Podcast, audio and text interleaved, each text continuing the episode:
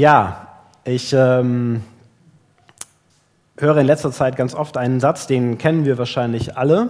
Entweder wir haben ihn selbst schon mal gesagt, also mindestens einmal, eher mehrfach, oder wir haben ihn schon öfter gehört. Diesen Satz, wann sind wir denn gleich da? Kennt ihr, ne? Ja, also selbst als Erwachsener denkt man sich das ja nochmal, ne? wenn man auf so einer langen Fahrt ist und dann dauert es, dann kommt die Bahn nicht oder dann wird es langsam und fragt sich, ja, wann sind wir denn endlich da? Warten ist eine Sache, die fällt uns als Menschen nicht immer leicht. Es gibt vielleicht Menschen, denen ist das in die Wiege gelegt. Ich vermute, den meisten Menschen ist das nicht in die Wiege gelegt. Ja, also wenn wir zum Beispiel auf eine Nachricht hoffen und die Nachricht kommt einfach nicht. Ja, du hast jemanden angeschrieben, guckst auf dein Handy, hast vielleicht auch schon die Rückmeldung, dass die Person die Nachricht gelesen hat. Ja, also diese zwei blauen Haken, kennt ihr, ne? Oder die Person hat vielleicht sogar schon geantwortet, gesagt, ja, ich melde mich da noch dazu, kann ich nicht so schnell beantworten. Und dann kommt keine Antwort. Das ist schon,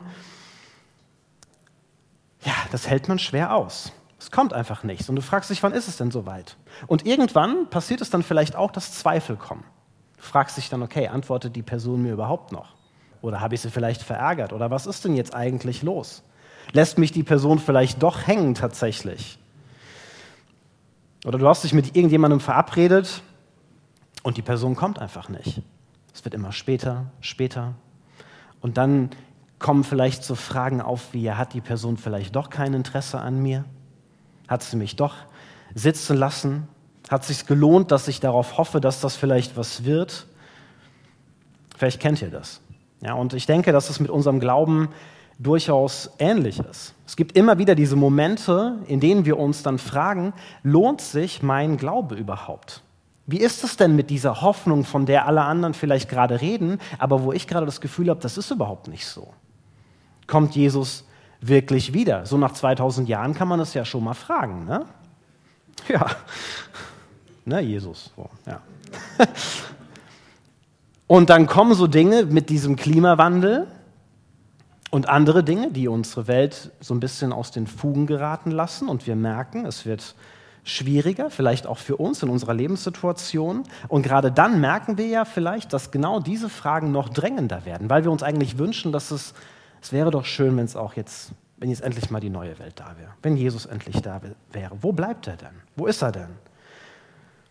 Und vielleicht geht es dir auch gar nicht so sehr um die Frage, wann kommt Jesus denn wieder, sondern vielleicht ist auch einfach diese Frage, wann hilft er mir denn endlich gerade in meiner Situation? Er muss ja noch nicht mal gerade die ganze Welt retten, wird ja schon reichen, wenn er in meine Situation reinkommt. Wann erhört er denn mein Gebet? Wann verändert er meine Lebenssituation, die gerade so schwierig ist? Ja, vielleicht erleben wir auch gerade wenig mit Jesus und das, was wir uns wünschen, passiert nicht. Vielleicht in der Gemeinde, vielleicht im Beruf, vielleicht in der Familie. Und wir warten darauf, dass Jesus kommt in diese Situation hinein, dass er was verändert und es passiert nichts. Wie können wir mit solchen Situationen umgehen? Wenn wir merken, dass unser Glaube an Jesus irgendwie in Frage gestellt wird, wenn wir uns nicht mehr so sicher sind, ist das, was wir hoffen, stimmt das eigentlich? Wird es noch passieren? Und dazu schauen wir uns heute Morgen einen Text an, in dem Jesus mit seinen Jüngern genau über so eine Situation spricht. Er bereitet sie nämlich auf eine Zeit vor, in der es ihnen so gehen wird. Und bevor wir jetzt in den Text einsteigen, müssen wir uns ein bisschen die, in die Situation der Jünger damals hineinversetzen, um zu verstehen, was Jesus da eigentlich antwortet und was er ihnen sagt. Ja, wir erinnern uns, als Jesus geboren wurde, so diese klassischen Weihnachtstexte und als er dann erwachsen wird, dann fängt er an zu erzählen vom Reich Gottes und sagt, mit mir ist das Reich Gottes angebrochen, das Königreich. Und die Jünger schließen sich Jesus an und sagen, ey, da will ich Teil davon sein. Ich will Teil von diesem neuen Reich sein. Dass Jesus sagt, das alte Zeitalter ist jetzt zu Ende, jetzt ist ein neues Zeitalter angebrochen mit mir. Ich bin der neue König. Und davon wollten die Jünger Teil sein. Davon waren sie überzeugt, dass das stimmt. Und sie waren auch davon überzeugt, dass Jesus sie endlich von der feindlichen Besatzungsmacht befreien würde. Von den Römern. Das war das, worauf sie hofften. Und dann waren sie mit Jesus unterwegs gewesen, ein paar Jahre, und irgendwann geht es so auf Jerusalem zu. Und sie kommen da jetzt hin mit der Erwartung, jetzt ist es bald soweit. Jetzt wird Jesus endlich König. der besteigt jetzt den Thron. Und dann fängt das neue Zeitalter endlich an. Und sie waren davon überzeugt, dazu gehört auch, dass er irgendwie die Kontrolle über den Tempel wieder mit übernehmen wird, weil das war das Herzstück des jüdischen Glaubens. So fing das an. Aber je länger dann die Jünger mit Jesus unterwegs waren, umso mehr merken sie, dass das irgendwie alles ein bisschen anders wird, als sie sich das vorgestellt haben. Jesus hatte zu seinen Jüngern zum Beispiel deutlich gemacht, der Tempel, der wird nicht Teil meines neuen Königreiches sein, weil ich der neue Tempel bin, hat er gesagt. Und ich vermute, dass die Jünger das damals gar nicht so genau verstanden haben, wie Jesus das jetzt genau eigentlich so meint. Aber was sie sicherlich verstanden hatten, ist, also irgendwie wird der Tempel abgelöst. Das hat Jesus ja mehrfach deutlich gemacht, hat ja auch mal den Tempel gereinigt. Das heißt, sie hatten irgendwie verstanden, das gehört irgendwie dazu, dass Jesus König wird, bedeutet, irgendwas muss mit dem Tempel passieren. Und dann kommen sie nach Jerusalem rein und dann bewundern sie den Tempel. Und dann sagt Jesus, es kommt die Zeit, da wird kein Stein auf dem anderen bleiben, alles, was ihr hier seht, wird zerstört werden. Die Leute, also auch die Jünger, fragten Jesus, Lehrer, wann wird das sein? Und an welchen Zeichen erkennen wir, dass es soweit ist? Und auf diese Frage hin hält dann Jesus eine Rede. Und eins vorweg, ich bin davon überzeugt, dass es in dieser Rede nicht darum geht, wann Jesus wiederkommen wird. Ja, ich weiß, es gibt Theologen, die sehen das ein bisschen anders. Man kann die Rede aber auch ein bisschen anders verstehen und dann ergibt sie meiner Meinung nach viel mehr Sinn und passt auch viel mehr in diese gesamte Geschichte rein. Das heißt jetzt nicht, dass Jesus nicht wiederkommt, ja, überhaupt nicht. Aber in dieser Rede spricht Jesus nicht davon, dass er wiederkommt, da spricht er von etwas anderem, etwas ganz Zentralem. Dass er wiederkommt, davon spricht er dann in der Apostelgeschichte. Hier geht es um was anderes. Hier antwortet Jesus nämlich auf diese Frage, wann wird das mit dem Tempel passieren? Die Jünger warteten nämlich nicht auf die Wiederkunft Jesu, sondern die warteten darauf, dass Jesus endlich König wird. Und sie hatten verstanden, das hat was mit dem Tempel zu tun. Und als Jesus jetzt sagt, dieser Tempel wird zerstört werden, merken sie, aha, das hängt zusammen. Und deswegen fragen sie, okay, wann wird das denn passieren? Also sie fragen danach, wann wirst du endlich König sein? Das ist die Frage, die dahinter steht. Sie wollen nicht wissen, wann das Ende der Welt ist, sie wollen wissen, wann ist das alte Zeitalter jetzt endgültig vorbei, wann ist das Neue angebrochen, in dem du König bist, wo unsere Hoffnungen endlich erfüllt sind, wo das passiert, was du uns die ganze Zeit hier erzählst. Und auf diese Frage antwortet Jesus ihnen jetzt. Er sagt ihnen, was passieren wird und woran sie erkennen können, dass er seinen Platz als König eingenommen hat. Und dann erzählt Jesus ihnen, da werden falsche Messias auftreten, es wird Kriege geben, es wird Erdbeben geben. Er warnt sie davor, dass sie verfolgt werden als seine Jünger. Und er sagt ihnen, Jerusalem wird zerstört werden und der Tempel wird auch zerstört werden. Und dann sagt er folgendes, Zeichen werden zu sehen sein an der Sonne, dem Mond und den Sternen.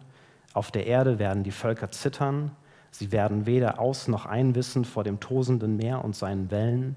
Die Menschen werden vor Angst vergehen. Sie warten auf die Ereignisse, die über die ganze Welt hineinbrechen werden, denn sogar die Mächte des Himmels werden erschüttert werden. Das erzählt Jesus, nachdem er all diese anderen Sachen davor erzählt hat. Und er fasst damit zusammen, wie das sein wird, diese Zeit. Und er benutzt Worte und Bilder aus den prophetischen Büchern, aus dem Alten Testament, die seine Jünger sehr gut kannten. Und Jetzt kann man die Worte sicherlich wortwörtlich verstehen oder auch als Bildsprache, um zu beschreiben, was da passiert. Nämlich, dass große Herrscher und Nationen durcheinandergerüttelt werden. Ja, von Herrschern damals wurde ganz oft, die wurden, hatten Ehrentitel, Son wurden nach Sonne, Mond oder auch Sternen benannt teilweise.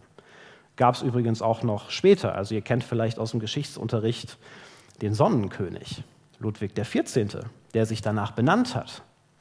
Ja, das heißt, diese Bilder die Jesus hier verwendet, die sind nicht wortwörtlich zu verstehen, sondern es geht hier darum, dass Dinge passieren werden in dieser Zeit, von der Jesus spricht, die die Welt erschüttern werden.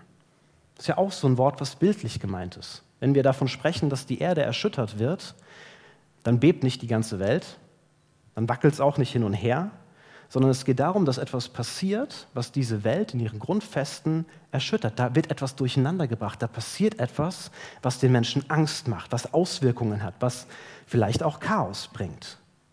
Und Jesus greift diese prophetischen Bilder von Jesaja und auch von anderen Propheten auf und bezieht diese jetzt auf sich. Und wenn man sich diese Aussagen mal insgesamt anschaut, das tun wir jetzt nicht im Detail, dann merken wir, es geht im Kern um eine Geschichte, die in diesen Texten erzählt wird. Es geht nämlich darum, dass Jahwe, der Gott Israels, eine feindliche heidnische Stadt zerstört und dass er dadurch sein wahres Volk rettet und rehabilitiert. Und dass dann Israels Gott endlich König ist. Darum geht es in diesen ganzen Texten. Und was Jesus jetzt hier macht, und das war für die Menschen damals schockierend, auch für seine Jünger, er macht nämlich deutlich, die feindliche Stadt in diesem Fall ist leider Jerusalem. Sie wird fallen, weil sie Jesus nicht als den von Gott Gesandten erkannt haben. Deswegen wird sie gerichtet. Und dann sagt er, wenn das passiert, dann bleibt nicht in Jerusalem, dann flieht. Haut ab. Haltet da nicht dran fest. Das muss so kommen. Und er sagt, das wahre Volk wird fliehen. Und das sind die Menschen, die Jesus nachfolgen, die ihn als Messias anerkannt haben. Und er macht ihnen Mut. Er warnt sie vor dieser schlimmen Zeit, aber gleichzeitig macht er ihnen Mut. Er sagt dann nämlich Folgendes, dann werden alle es sehen. Der Menschensohn kommt auf einer Wolke mit großer Macht und Herrlichkeit, aber ihr sollt euch aufrichten und euren Kopf heben, wenn das alles beginnt. Eure Erlösung kommt bald. Also seine Jünger sollen in dieser Zeit, die unsicher wird, nicht den Kopf in die Erde stecken, sondern sie sollen den Kopf heben. Weil das nicht das Ende ist, sondern weil das der Anfang ist. Weil das bedeutet, dass ihre Hoffnungen tatsächlich erfüllt worden sind. Und um das deutlich zu machen, greift Jesus auf einen weiteren Propheten zurück, nämlich den Propheten Daniel. Daniel hat auch von einem Menschensohn gesprochen, der aus den Wolken herankommt. Ja, da heißt es, er kam mit den Wolken heran, also im Buch Daniel steht das, und wurde vor den Thron des Uralten, also Gott, geführt, der verlieh ihm Macht, Ehre und Herrschaft. Und die Menschen aller Nationen und Völker und Sprachen unterwarfen sich ihm. Seine Macht ist ewig und unvergänglich. Seine Herrschaft wird niemals aufhören. Und oft, wenn man diesen Text so liest, dann denkt man ja, okay, ist klar, der Menschensohn kommt auf die Erde. Wenn man sich aber Daniel mal genauer anschaut, dann merkt man, es geht nicht darum, dass der Menschensohn auf die Erde kommt in diesem Text, sondern Daniel ist ja im Himmel, als er das sieht. Das heißt, der Menschensohn, der herankommt, kommt in den Himmel vor den Thron Gottes, vor den Thron des Uralten und wird zum König gekrönt. Darum geht es. Gott stellt sich auf die Seite des Menschensohnes, der gelitten hat. In der ganzen Beschreibung davor geht es darum, dass dieser Menschensohn gelitten hat zu Unrecht und jetzt von Gott anerkannt wird als rechtmäßiger König. Und Gott macht ihn zum König. Und jetzt sagt Jesus, das bin ich, dieser Menschensohn. Und wenn wir das jetzt alles zusammennehmen in dieser Rede, dann macht Jesus deutlich, wenn Jerusalem zerstört wird und der Tempel, dann ist es für euch, meine Jünger, ein Zeichen, dass ich recht hatte. Dann ist das ein Zeichen dafür, dass Gott auf meiner Seite gestanden hat tatsächlich. Und dass es nicht so war, wie die Schriftgelehrten und Pharisäer gesagt haben, sondern dass ich im Recht war. Jerusalem ist dann vernichtet worden, weil die Menschen nicht auf Gott gehört haben, weil sie mich nicht als König anerkannt haben. Und dann sagt Jesus ihnen, dass all das innerhalb von einer Generation passieren wird.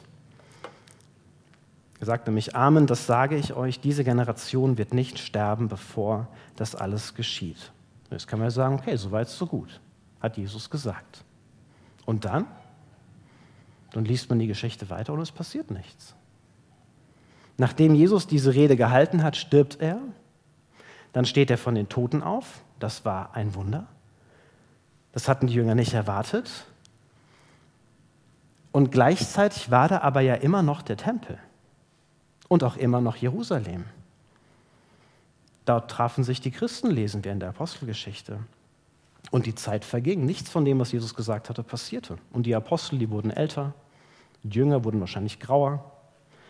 Und es wurde eine lange Zeit des Wartens für diese ersten Christen. Nichts von dem trat ein, was Jesus gesagt hat. 30 Jahre, das ist eine lange Zeit. Also ich bin gerade mal 37. Das ist eine lange Zeit. Und vermutlich gab es da die ein oder anderen Jünger, die sich echt unsicher wurden und sich gefragt haben, sag mal, Jesus hat doch diese Rede gehalten. Was ist denn damit? Ist er jetzt König? Ist er nicht König? Hat er wirklich recht gehabt mit dem Tempel? Und was ich total cool finde, ist, dass Jesus in dieser Rede ja schon mit ihnen über diese Zeit gesprochen hat. Und er wusste, das wird auch eine Zeit des Wartens werden. Eine Zeit, in der ihr Glaube angefochten wird. Eine schwere Zeit, wo man sich schon mal fragen kann, ja, stimmt das denn alles so? Ist Jesus wirklich Herr der Welt, wenn all das um uns herum passiert, beziehungsweise wenn gerade gar nichts passiert? Und deswegen beendet Jesus seine Rede mit den folgenden Worten. Nehmt euch in Acht, Maßlosigkeit, Trunksucht und Alltagssorgen sollen euch nicht gefangen nehmen, sonst kommt dieser Tag für euch so überraschend wie eine Falle, die plötzlich zuschnappt. Denn er kommt unerwartet über alle, die auf der Erde leben. Seid zu jeder Zeit wachsam und betet, dann seid ihr in der Lage, allem zu entgehen, was da kommt. So könnt ihr dann auch vor den Menschen so treten. Sie sollen wachsam sein und beten. Das ist die Kernaussage, die hier drin steckt wachsam sein und beten, damit sie das nicht überreißt. Sie sollen daran festhalten, dass das stimmt, was Jesus gesagt hat. Und wisst ihr was? 66 nach Christus beginnt dann dieser Krieg. Der jüdische Krieg, der dauert bis 70 nach Christus. Jerusalem wird von den Römern belagert und erobert. In der Stadt tobt ein Bürgerkrieg in der Zeit, der richtig blutig ist. Viele Christen haben die Stadt vorher schon verlassen.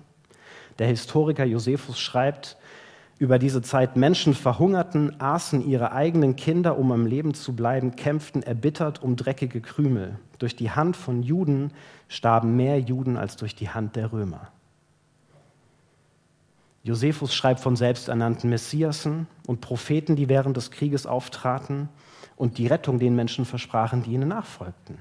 Und dann kam der Höhepunkt von dieser Zeit 69. In einem Jahr wechselten sich vier römische Herrscher ab nacheinander und bei allen gab es brutale Gewalt, Morde und Bürgerkrieg. Und der letzte dieser vier Herrscher, Vespasian, der machte sich dann auf den Weg nach Rom, um sich krönen zu lassen.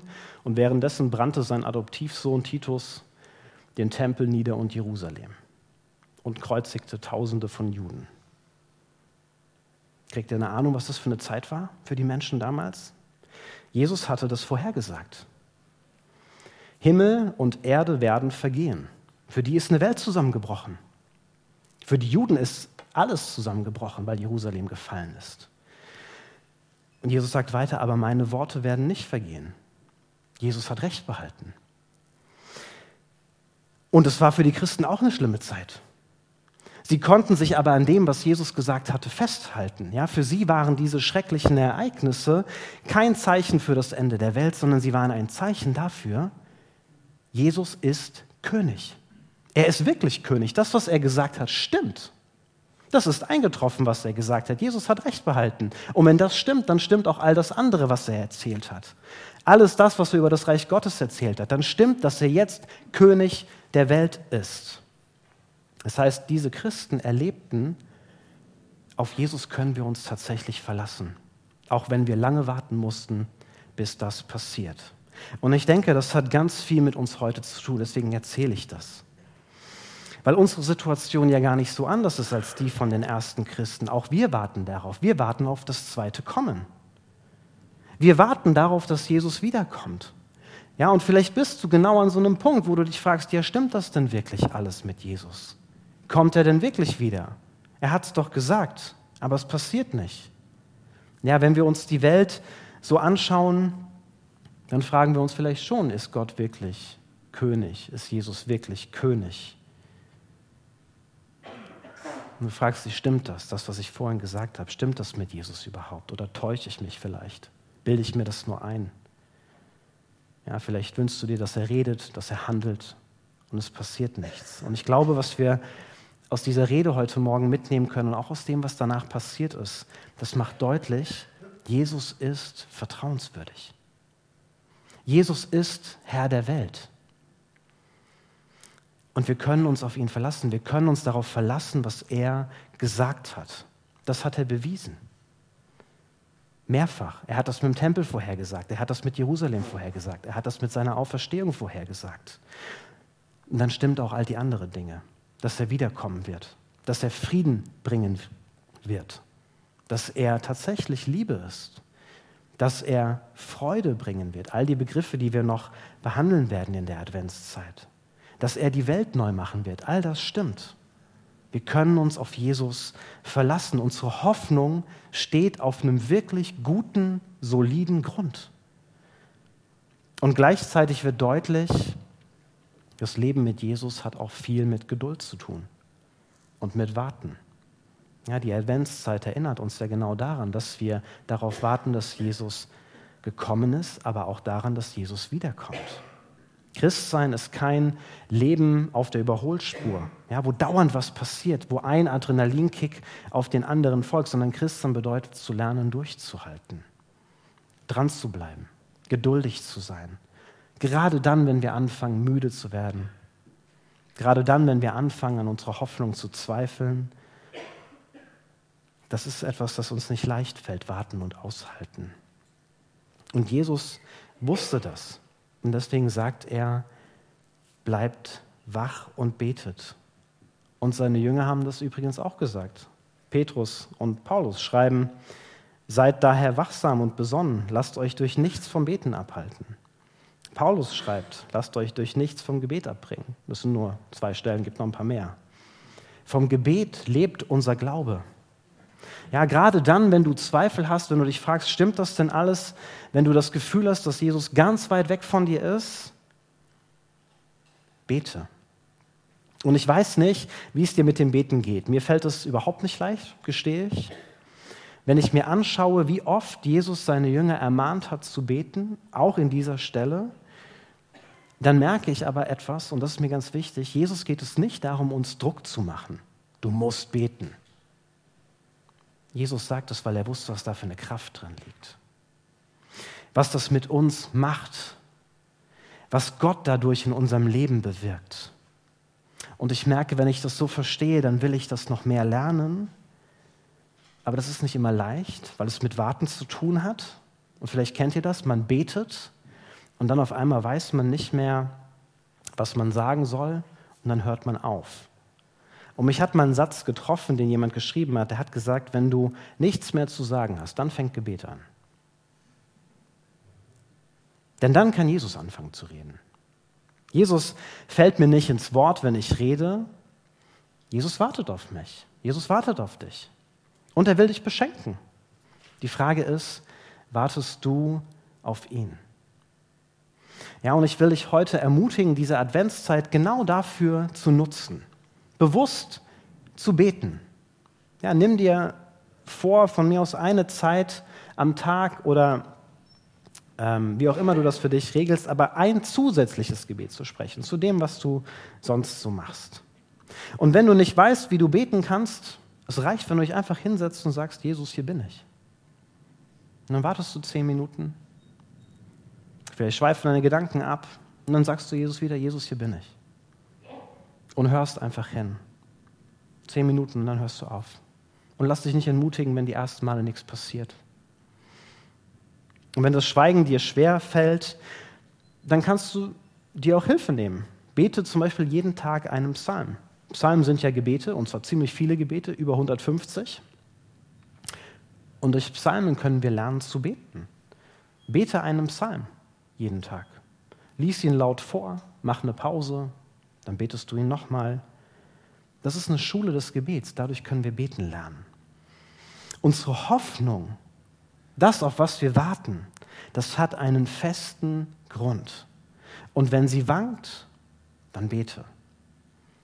Und ich will mit einer kurzen Geschichte schließen, beziehungsweise ist noch nicht mal eine Geschichte, etwas, was passiert ist, die mich sehr ermutigt hat. Ein alter Eremit hat mal gesagt, wenn meine Gebetszeit trocken ist, also wenn er das Gefühl hat, das bringt überhaupt nichts, dann mache ich sie doppelt so lang. Ja, wir würden vermutlich sagen, nee, also dann habe ich keinen Bock mehr. Wenn es trocken ist, lasse ich es sein. Und der Eremit hat das folgendermaßen begründet: Die geistlichen Dürrezeiten, also die Zeiten, in denen es nicht so läuft, die sind wie Wüsten. Wenn du schneller durchgehst, kommst du schneller auch wieder raus. Cooles Bild, fand ich. Und das möchte ich lernen mehr zu beten. Und zwar gerade dann, wenn mein Glaube herausgefordert ist, wenn Zweifel kommen. Und das kann ich jetzt schon üben und das kannst auch du üben. Und ich mache dir Mut, nutze diese Adventszeit genau dafür, beten zu üben. Fang in dieser Adventszeit an. Amen.